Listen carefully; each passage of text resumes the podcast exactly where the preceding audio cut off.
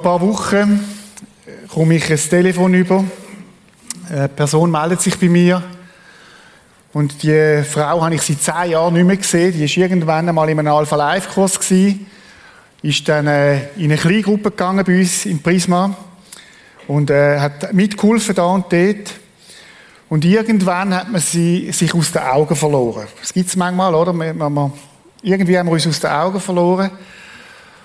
Und nach zehn Jahren treffe ich sie wieder und ich sage, komm, wir sitzen mal zusammen, erzähl mir mal deine Geschichte. Ist ja immer spannend, wenn man Geschichten von Menschen versteht.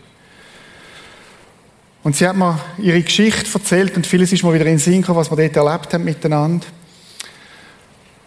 Und dann habe ich gesagt, wie ist es gekommen, dass du die Ausfahrt genommen hast? Hat sie erzählt und hat gesagt, ich habe Streit bekommen mit einem Kleingruppenleiter. Und dann bin ich nicht mehr in den Gottesdienst gekommen und irgendwann nicht mehr in Kleingruppen und irgendwann habe ich auch mit Jesus Probleme bekommen. Und irgendwie auf der Strecke geblieben. Und sie hat Tränen in den Augen gehabt. Und ich habe gedacht, wow, Achtung, Ausfahrt. Unversöhnte Beziehungen. Du bist mit Jesus unterwegs, kommst vielleicht zum Glauben und du hast so die erste Liebe und dann erlebst, dass Christen dich enttäuschen. Und nur schon im Wort Enttäuschung steht ja das Wort Täuschung. Dass du an einer Täuschung aufgesessen bist und dann ist es manchmal gar nicht so weit weg, dass man sagt, hey, blasen wir doch alle die Schuhe, die bringen es ja auch nicht. Und ich nehme die Ausfahrtzeiger raus. Ich verlasse Kleingruppen, ich gehe nicht mehr regelmäßig in den Gottesdienst, ich kann ja am Livestream sein. Und irgendwann kann es passieren, dass auch die Beziehung zu Jesus auf der Strecke bleibt. Ist die Geschichte ein Einzelfall? Leider nein. Ich kenne nicht wenig Christen, die genau wegen unversöhnter Beziehungen die Ausfahrt genommen haben. Ich bin überzeugt, dass es da außen Tausende von Christen gibt, die mal in einer Kirche sind, aber es nicht mehr sind, weil sie irgendwo von Menschen enttäuscht worden sind. Wir lesen ja fast wöchentlich Schlagzeilen auch davon. Kirchenaustritt, enttäuscht von Leitungspersonen und so weiter. Ich gedacht, ich möchte heute Morgen über das Thema nachdenken, weil ich glaube, wir sollten in den Kirchen auch über, über heisse Eisen nachdenken. Achtung, Ausfahrt, wenn der Glauben auf der Strecke bleibt, ist der fünfte Teil in dieser Serie. Wenn du es verpasst hast vorher, wir haben zuerst über Schicksalsschläge geredet als Ausfahrt über Theologie, die zur Lüge werden, über verlockende Ausfahrten.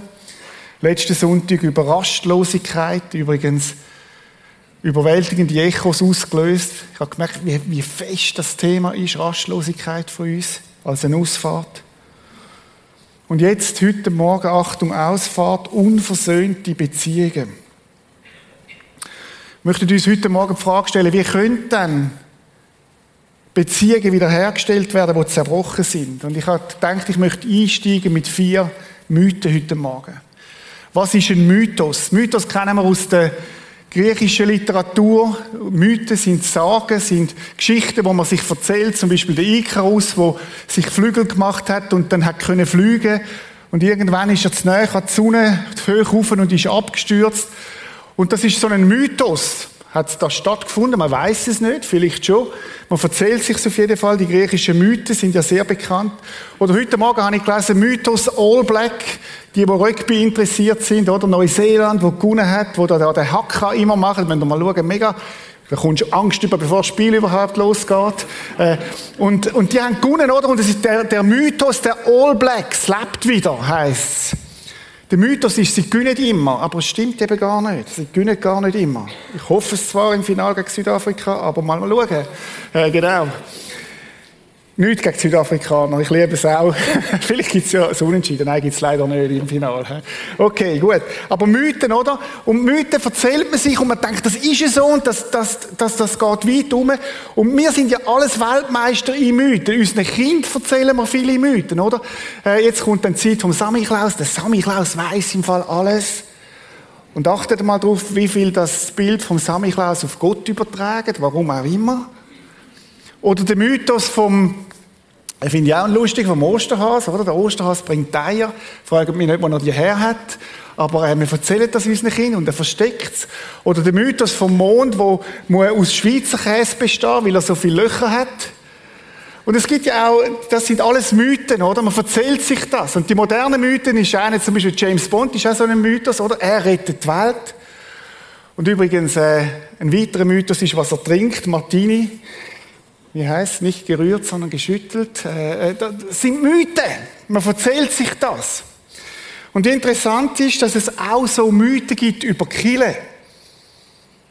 Und die halten sich extrem fest, die Mythen. Und ich möchte zuerst mit euch heute Morgen vier Mythen anschauen, die wir so kennen. Und der erste Mythos ist, in einer gesunden Kille gibt es keinen Konflikt. Boah! In einer guten Kille gibt es doch keinen Konflikt. Da ist doch alles Konflikt. Die sind ja alle schon einen Meter am Boden, die sind alle heilig. Da passiert doch kein Konflikt. Es gibt eine Vorzeigegemeinde, wo ich mich total fasziniert, und das ist nicht irgendwie eine Kirche in Amerika oder in Asien, sondern es ist Apostelgeschichte 2, die erste Kirche, oder? Un, un, mega stark, wie die gelebt haben, was die für Wert gelebt haben. Aber wisst ihr was? Die haben Konflikt gehabt. Es tut mir leid, wenn ich jetzt gewisse Mythen entmythologisieren heute Morgen. Die haben Konflikt gehabt. Und ich will euch mal zeigen, was sie für Konflikte haben. Ich habe vier Konflikte gefunden von dieser ersten Kille. Der erste Konflikt war, sie sind unzufrieden mit der Leitung. Oh! Was für eine Überraschung! Kennen wir das? Ich bin jetzt 26 Jahre da und ich habe in jeder Phase, egal wer Kirchenleiter war, erlebt, wie Menschen unzufrieden sind mit der Leitung.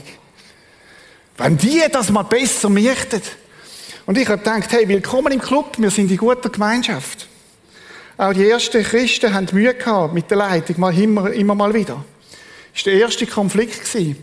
Zweiter Konflikt, Achtung, Konservative gegen Progressive. Stichwort Corona. Kennen wir denn das? Die einen gehen da durch und die anderen da durch und die Leiter sollten jetzt wissen, wie man das richtig macht. Und man versteht es überhaupt nicht.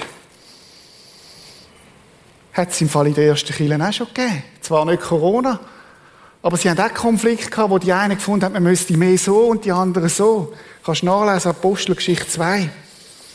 Dritter Konflikt, unterschiedliche Lehrmeinungen. Die einen haben gefunden, hey, wenn ein, wenn ein Heid Christ wird, dann muss er im Fall zuerst noch Jude werden. Und sie haben das total ernst gemeint, weil sie haben gefunden, wir, wir sind ja ganz nah am Wort Gottes. Und die anderen haben gefunden, auf keinen Fall. Geht's eigentlich noch? Wenn du Christ wirst, musst du dich nicht noch beschneiden lassen, sondern du, musst, du darfst direkt Christ werden. Unterschiedliche Lehrmeinungen. Kennt das Prisma? Natürlich. Was haben wir für Diskussionen gehabt über die Frage der Frau? Unterschiedliche Sichtweisen. Und der vierte Konflikt, man schaue und staune, unterschiedliche Sichtweisen in der Leiterschaft. Paulus und Barnabas, die haben sich zerstritten, die sind sogar auseinander. Der Punkt war, der Markus, der junge Leiter, der bringt es doch nicht. Hat der Paulus gefunden, der hat uns schon mal, schon mal äh, verarscht auf Deutsch, sorry, hat uns schon mal, äh, wie, soll, man sagen, hat uns schon mal äh, hangen lassen, sorry. Und der, und der Barnabas, der ist mir der Seelsorger gesagt, nein, gib doch dem Markus eine zweite Chance. Und er hat recht gehabt. Der Markus hat ja nachher das Markus-Evangelium geschrieben. Aber was, es ist ein Mythos. In einer gesunden Kirche gibt es keinen Konflikt. Das ist einfach nicht wahr. Und vielleicht solltest du die Bibel lesen, wenn du das denkst. Aber das steckt so tief in uns hinein, oder? Das gibt's doch nicht. Zweiter Mythos. Jesus hat keinen Konflikt gehabt. Jesus ist doch der liebende Retter, der auf die Erde gekommen ist und er hatte keinen Konflikt gehabt. Wirklich? Jesus hat mit den Pharisäern ständig Konflikt gehabt.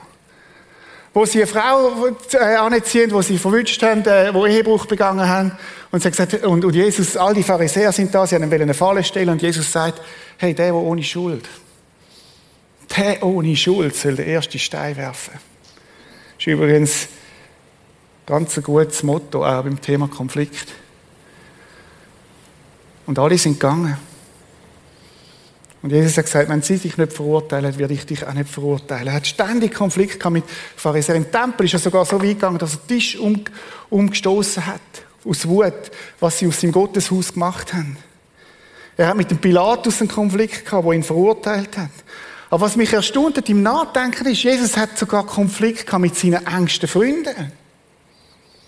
Maria Martha, oder? Er geht auf Besuch. Es sind zwei von seinen besten Freundinnen mit dem Lazarus. Er ist ein Freund von dieser Familie. Und es kommt zum Konflikt. Martha kommt und sagt, Jesus, kannst du der Maria mal endlich sagen, sie soll mir helfen und nicht alles mich allein machen lassen? Ich krampf mich da ab für dich und für deine Jünger und sie macht gar nichts. Kennst du vielleicht auch, oder? Sagst, hey, sag doch denen mal, die sollen mal mitschaffen, die nicht mitschaffen. Wuhuhu. Und Jesus sagt, hey, stopp mal, stopp mal. Martha, Maria hat das Gute erwählt. Sie sitzt bei mir am Stuhl und verbringt Zeit mit mir. Jesus hat Konflikt mit dem Petrus, einer von seinen besten Freunden. So einen Konflikt, dass er ihm sagt, und das muss man sich mal auf der Zunge zergehen lassen, hey du Satan, gang hinter mich. Oder sagt das mal jemandem.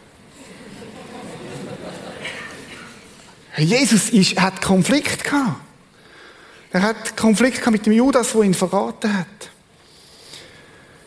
Menschen sind regelmäßig von Jesus enttäuscht worden. Sie sind an einer Täuschung aufgehockt. Oder Jesus hat gerade 5000 gestillt, den Hunger gestillt. Und dann haben sie Wunder von ihm erwartet und dann sind sie gegangen. Haben die Ausfahrt genommen, Achtung, Ausfahrt, Jesus ist es im Fall auch nicht. Er hat meine Kollegen nicht geheilt. Und dann sagt Jesus etwas Interessantes. Und ihr? Wollt ihr auch gehen? Gang ich dann, wenn es schwierig wird, wenn es Konflikt gibt? Und das ist ja das Muster, wo viele von uns eingeübt haben als Kind schon. Das Konfliktverhalten ist, wenn es schwierig wird, gang ich. Das ist eine Frage von Jesus heute Morgen. Und ihr? Wollt ihr auch gehen? Dritter Mythos. Christen haben keinen Konflikt. Auch das ist falsch. Christen sind Menschen und Menschen haben Bedürfnisse. Und wenn die Bedürfnisse nicht gestillt werden, neigen wir dazu zu Konflikt. Michi Bera hat das in seiner Serie wunderbar gebracht. Wir sind Zerbrochene und Zerrissene. Und Zerbrochene und Zerrissene zerbrechen und zerreißen.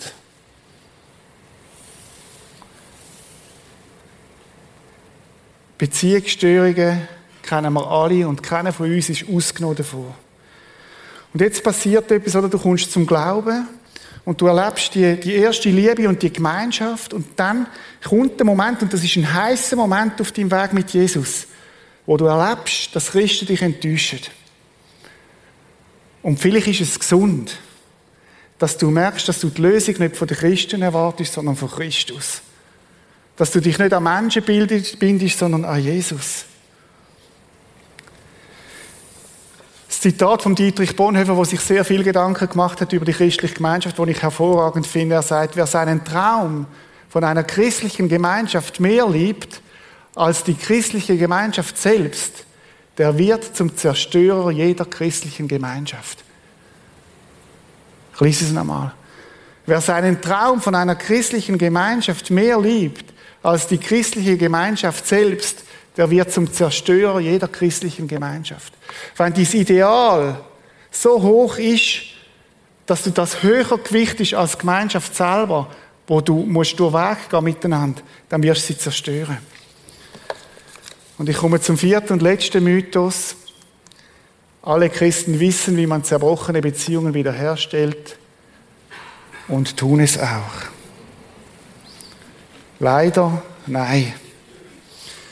Es ist nicht so, dass in dem Moment, wo du Christ wirst und neu geboren wirst, dass du automatisch so ein Programm geladen überkommst, wie löse ich Konflikt richtig.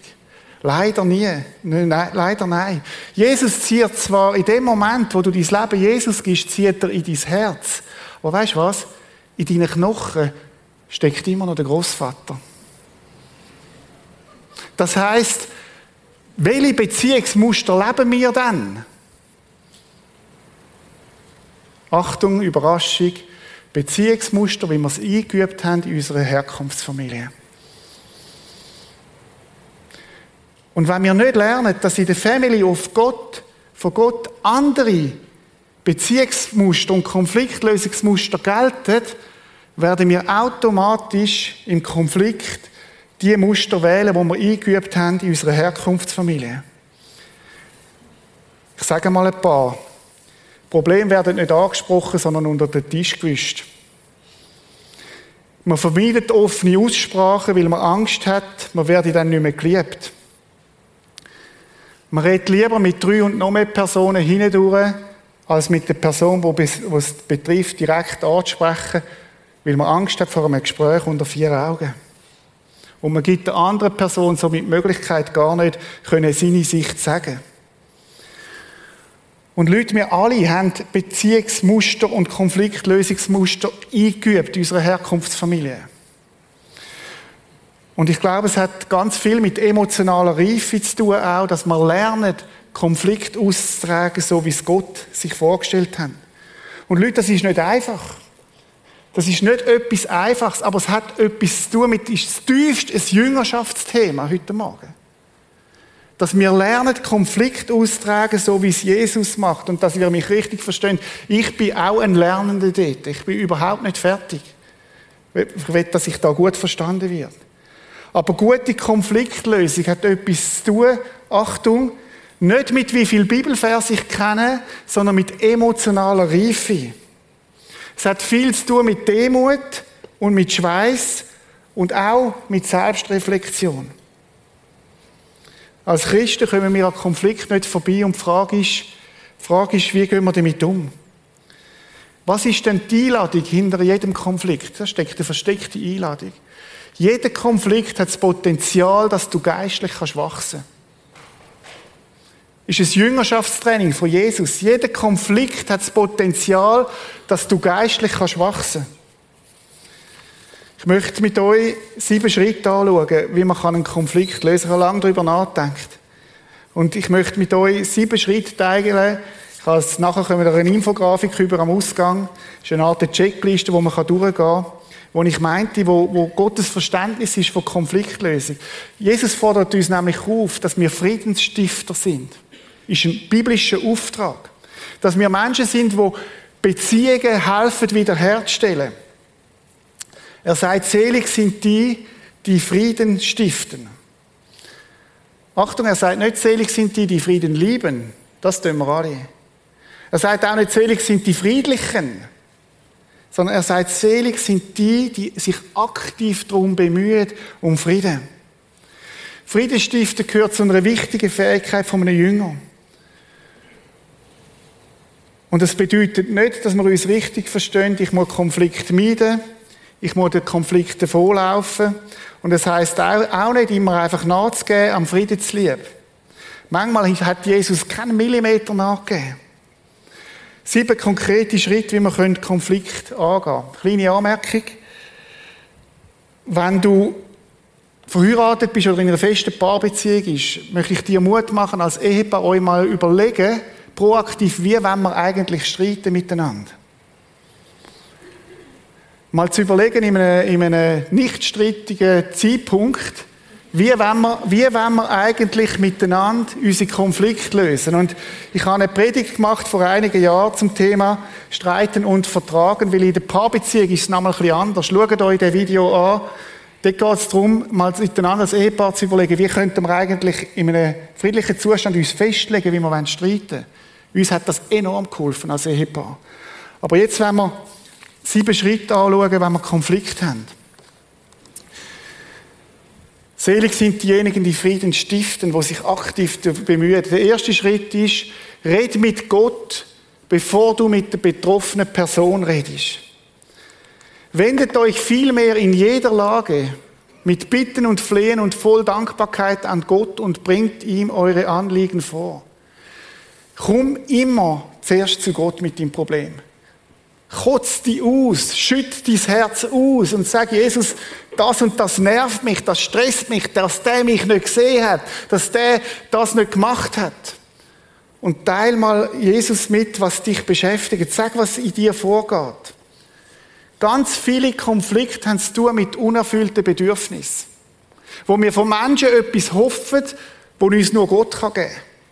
Ganz viel Konflikt, praktisch fast alle.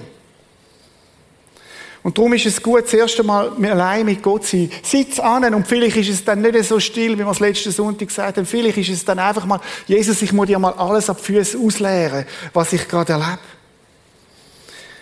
Meine Erfahrung ist, dass Gott ganz lang zulässt. Und dann sagt er, und du? Was ist denn dein Anteil? Aber das Erste ist, einfach mal mit Gott darüber reden, bevor man mit der Person redet. Das Zweite, ergreif immer die Initiative. Schaut mal aufs Du. Ergreif du immer die Initiative. Und zwar ganz egal, ob du den Konflikt verursacht hast, und das fällt uns ja schon schwer. Wir fühlen uns verletzt und sagen, was der mir angetan hat. Interessanterweise ist, dass Jesus sehr klar ist an dem Punkt. Er sagt, der, der verletzt worden ist, soll auf den anderen zugehen, Matthäus 18, und ihn darauf ansprechen. Warum? Weil der andere sich vielleicht das gar nicht bewusst ist. Es ist interessant, dass Jesus das so, so, so hoch gewichtet, Konfliktklärung, äh, dass er sogar sagt, in Matthäus 5 sagt er, wenn du während dem Gottesdienst, das wäre jetzt, ein Opfer bringen willst, das wäre Arbeitig.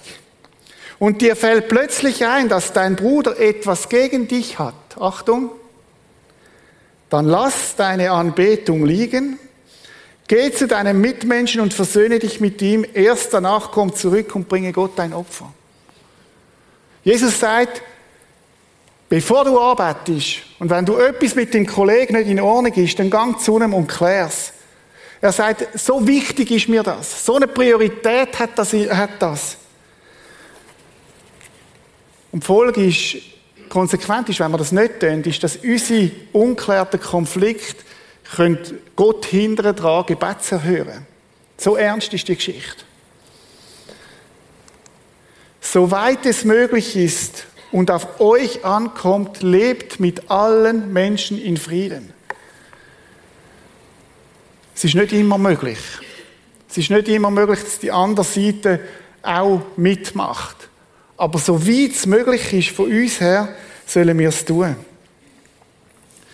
Wir können es auch so sagen, schnelles Handeln reduziert geistlichen Schaden. Schnelles Handeln reduziert geistlichen Schaden. Wir haben seit ein paar Monaten bei uns im Prisma-Team haben wir ein Blatt, das heisst Spannungen. Wenn ich eine Spannung empfinde irgendwo, dann bin ich aufgerufen, auf den anderen zuzugehen und die Spannung anzusprechen. Dritter Schritt. Versuch, Gefühl vom anderen zu verstehen. Setz deine Ohren stärker ein als dein Maul. Schließlich haben wir zwei Ohren und ein Maul. Hat Gott schon gut überlegt. Ein jeder, oder er sagt es so im Philipperbrief, denkt nicht immer zuerst an euch, sondern kümmert euch und sorgt euch um die anderen. Oder der Luther übersetzt, ein jeder sehe nicht auf das Seine, sondern das, was dem anderen dient. Hat etwas zu tun mit dem Ego. Im Griechischen steht von dem Sehen steht Skopeo. Das heißt so, wir kennen das, das äh, Teleskop oder das Mikroskop, oder?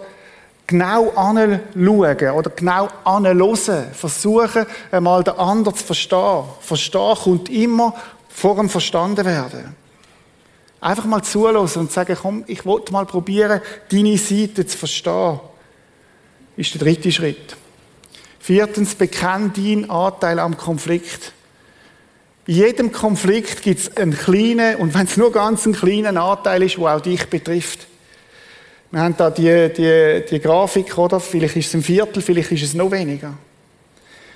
Ich habe eine interessante Übersetzung gefunden von dem Vers, den ihr alle kennt. Zieh zuerst den Balken aus deinem Auge und dann wirst du klar sehen, um den Splitter aus deines Bruders Auge zu ziehen. Jesus ist so klar an dem Thema. Und er sagt auch, wenn wir behaupten, ohne Schuld zu sein, dann belügen wir uns. Und die Wahrheit ist nicht in uns. Wir haben immer auch einen Anteil am Konflikt, in einem Konflikt drin. Schon ist schon mal aufgefallen, dass die Art, wie wir mit Konflikt umgehen, oft noch schlimmer sind als der Konflikt selber. Dass das oft noch viel mehr kaputt macht als der Konflikt selber. Und ich glaube, darum ist es wichtig, dass wir anschauen und sagen, was ist denn mein Anteil am Konflikt? Fünftens, attackiere das Problem und nicht die Person. Das ist ganz ein wichtiger. Die Art und Weise, wie wir etwas sagen, ist genauso entscheidend wie das, was wir sagen. Epheser 4 sagt der Paulus, lasst kein giftiges Wort über eure Lippen kommen. Freunde, das ist eine Mega-Challenge. Und wie schnell, wie schnell reden wir mit Zweit- und Drittpersonen und es wird Gift gesprüht und Gift gestreut und es macht so viel kaputt. Ich wünsche mir, dass wir eine Gemeinschaft sind, wo wenn jemand anfängt, über Dritte zu reden, dass wir einander korrigieren und sagen, stopp, die Person ist nicht da, wir reden direkt miteinander. Und da müssen wir alle einander helfen. Weil wir alle in der Gefahr sind, negativ und schlecht über Dritte zu reden, wenn wir in einem Konflikt drin sind. Seht lieber zu, dass ihr für die anderen, wo es nötig ist, ein gutes Wort habt, das weiterhilft und denen wohltut, die es hören. Das ist eine hohe Schule, bin mir bewusst.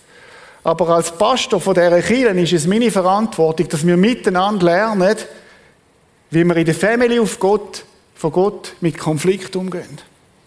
Dass wir lernen, dass wir in der Familie von Gott ein anderes DNA überkommen, als das, was wir mit unserer Herkunftsfamilie eingeübt haben. Lasst uns einander helfen an dem Punkt. Wie wäre das, wenn das eine Kultur würde, wenn einer reingeht in die Fallen und anfängt schlecht zu reden über Dritte, die nicht da sind, dass man sagt, hey, stopp. Komm, wir läuten dieser Person an, sie soll dazukommen. Komm, wir suchen das Gespräch, wo sie mit am Tisch sitzt. Ich wünschte es mir. Kooperier so weit als möglich ist. Nochmal der gleiche Vers. So weit möglich ist und auf euch ankommt, lebt mit allen Menschen in Frieden. Frieden hat immer einen Preis. Und es ist manchmal interessant, oder, wie wir die Konflikte im Nahost sehen und in der Ukraine und wir schimpfen über die, was alles passiert. Aber leben wir dann den Frieden und kämpfen wir um den Frieden im Kleinen. Wir leben in einer zerrissenen und zerbrochenen Welt. Und wir sollen den Kampf aufnehmen. Und der letzte Schritt betont Versöhnung und nicht Lösung. Es ist unrealistisch zu erwarten, dass der andere immer die gleiche Sicht hat wie ich. Versöhnung konzentriert sich auf Beziehung und nicht, dass wir die gleiche Sichtweise haben. Beziehung steht im Zentrum und nicht, dass wir alles gleich sehen. Ich habe euch ein Bild mitgebracht. Ihr könnt das mal anschauen. Ich möchte geschwind eine Umfrage machen. Ein kleiner Test. Wer von euch sieht auf dem Bild eine Ente? Können wir mal aufheben? Okay. Wer von euch sieht auf dem Bild einen Has? Wer von euch sieht auf dem Bild gar nichts? Wer von euch sieht auf dem Bild einen Has und eine Ente? Oder wir haben vier verschiedene Gruppen in dem Saal. Und meine Frage ist, wer hat recht? Und verstehen ihr, das ist das, was in den Konflikt ja auch passiert. Wir haben verschiedene Sichtweisen auf das Problem. Und es ist nicht manchmal gar nicht richtig oder falsch, sondern es ist einfach ein verschiedener Blickwinkel. Darum betonen wir die Versöhnung und nicht die Lösung vom Konflikt. Nicht, nicht dass wir alles die gleiche, die gleiche Lösung haben. Ich komme am Ausgang so eine Infografik über, die ich euch mitgebe, wo wir euch mitgeben. Und da sind die sieben Schritte drauf. Warum haben wir uns Mühe genommen, eine Infografik zu machen, die auch noch ein bisschen gut aussieht und Mühe genommen, das auszudrucken und schneiden und euch mitzugeben? Weil jeder gute Captain hat, wenn es ein Problem gibt an Bord, nimmt er Checkliste führen und schafft nicht nach der Intuition, sondern schafft nach der Checkliste. Und er nimmt die Checkliste führen und er geht sie Schritt für Schritt durch und macht überall ein Höckli, wo er durch war. Und genau so ist das zu verstehen. Vielleicht klebst du die Checkliste irgendwo an in deiner Wohnung, wo sie wieder findest. Ich habe so eine Checkliste für unsere Paarbeziehung, wo wir Konflikte haben, an der Innenseite vom Kleiderkasten. Da kann ich hingehen und ganz diskret den Kleiderkasten aufmachen. Es merkt es niemand und ich kann schauen, was ist die Checkliste dort. Mir hilft das. Und nehmt die Checkliste mit und braucht sie. Der nächste Konflikt kommt garantiert. Wir möchten jetzt eine Zeit haben, wo wir vor Jesus sind. So wie letzten Sonntag bei ihm zu Füßen sitzt. Und wir sind still und haben eine Frage an Jesus heute Morgen. Die Frage heißt: Jesus, mit wem sollte ich nach dem Gottesdienst Kontakt aufnehmen und eine Beziehung klären? Und wir hören einmal, was er sagt. Vielleicht kommt dir jemand in den Sinn. Oder vielleicht flüstert der Heilige Geist einen Namen, wo du einen Schritt machen solltest. Wir nehmen uns zwei, drei Minuten dazu.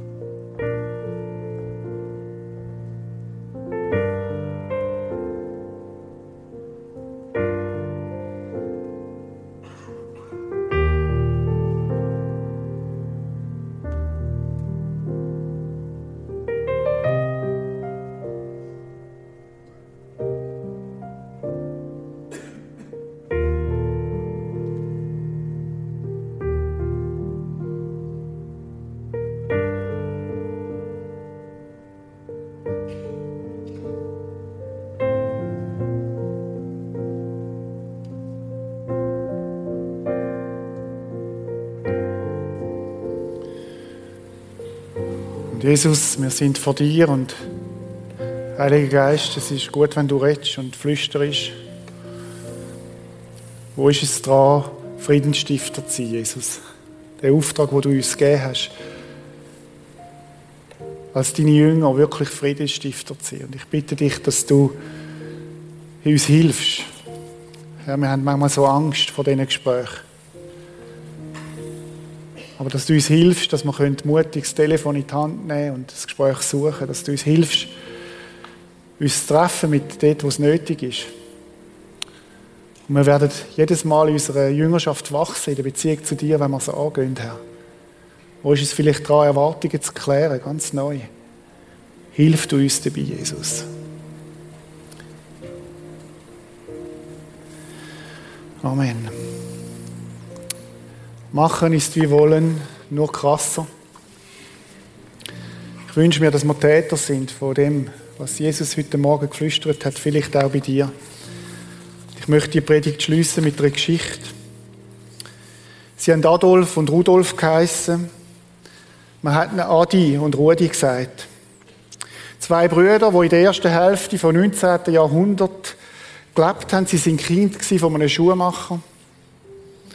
Sie haben zwei Weltkriege überlebt, mit Schaden auch, aber haben den grössten Krieg haben sie in ihren Herzen gehabt. Der eine war ein Tüftler, ein Bastler, ein wunderbarer Erfinder. Immer dann glücklich, wenn er sein in seinem Atelier und, und arbeiten. Und der andere war mehr so ein Genüsser, ein bisschen leichtsinnig, aber charmant und kontaktfreudig. Und sie haben die Idee gehabt, den Schuhmacherbetrieb von seinem Vater haben sie tüftelt und sie haben gesagt, statt viel Schuhe verkaufen, tüfteln wir um, dass wir Sportschuhe können entwickeln können, wo Olympiasieger damit können laufen wo Fußballspieler könnten mit sein. Ah ja, sie haben äh, Adi und Rudi geheißen und mit Nachnamen Dassler. Sie sind in Herzogenaurach, haben sie zusammen geschafft und haben das Imperium aufgestellt. Total erfolgreich. Irgendwann haben kleine Streitigkeiten angefangen, kleine Sachen, und sie haben sich immer weniger verstanden. Irgendwann ist ein handfester Konflikt geworden. Irgendwann hat der Adi am Rudi nicht mehr in die Augen geschaut. 1945 haben sie sich getrennt. Der eine hat seine Firma Adidas genannt und ihren Sitz war nördlich von der Aurach, dem Fluss, und der andere hat seine Firma Puma genannt und die Fabrik war südlich von der Aurach. Ihre Kinder und ihre Enkel haben brutal gelitten unter dem Konflikt. Bitterkeit, der Groll, Schwiegen, alles haben sie mitbekommen. Man hat nicht mehr geredet miteinander. Ich weiss nicht, vor kurzem ist ein Film am Fernsehen, haben dann vielleicht die einen oder auch gesehen. Und am Ende von dem Film gibt es eine Szene, beklemmende Szene. Der Adi weiß, dass der Rudi schwer erkrankt ist. Tödliche Krankheit. Und beim Adi fängt es an zu kämpfen. Und er geht, entschließt sich, über, die, über den Fluss zu gehen. Das ist ein Symbol, oder? Er geht über die Brücke auf die andere Seite. Und er geht in den Betrieb von der Puma, wo der Rudi ist und er läuft dort ab und die Kamera filmt das in Slow Motion und er geht durch all die Halle durch und kommt zu dem Zimmer, wo sein Bruder, der Rudi, drin liegt, schwer krank. Und dann sieht man, wie er die Hand nimmt und versucht, die Klinke abzudrücken und er nimmt die Hand wieder zurück. Weil es brutal schwierig ist. Weil es brutal herausfordernd ist. Und dann sieht man, wie er die Hand nochmal nimmt und dann drückt er die Falle ab. Und dann endet der Film. Liebe Freunde, lasst uns den Weg über Brücken hineingehen auf die andere Seite und lasst uns die Falle abdrucken. Um Gottes Willen. Damit die Ausfahrten von der unversöhnten Beziehung nicht unsere Ausfahrten werden. Amen.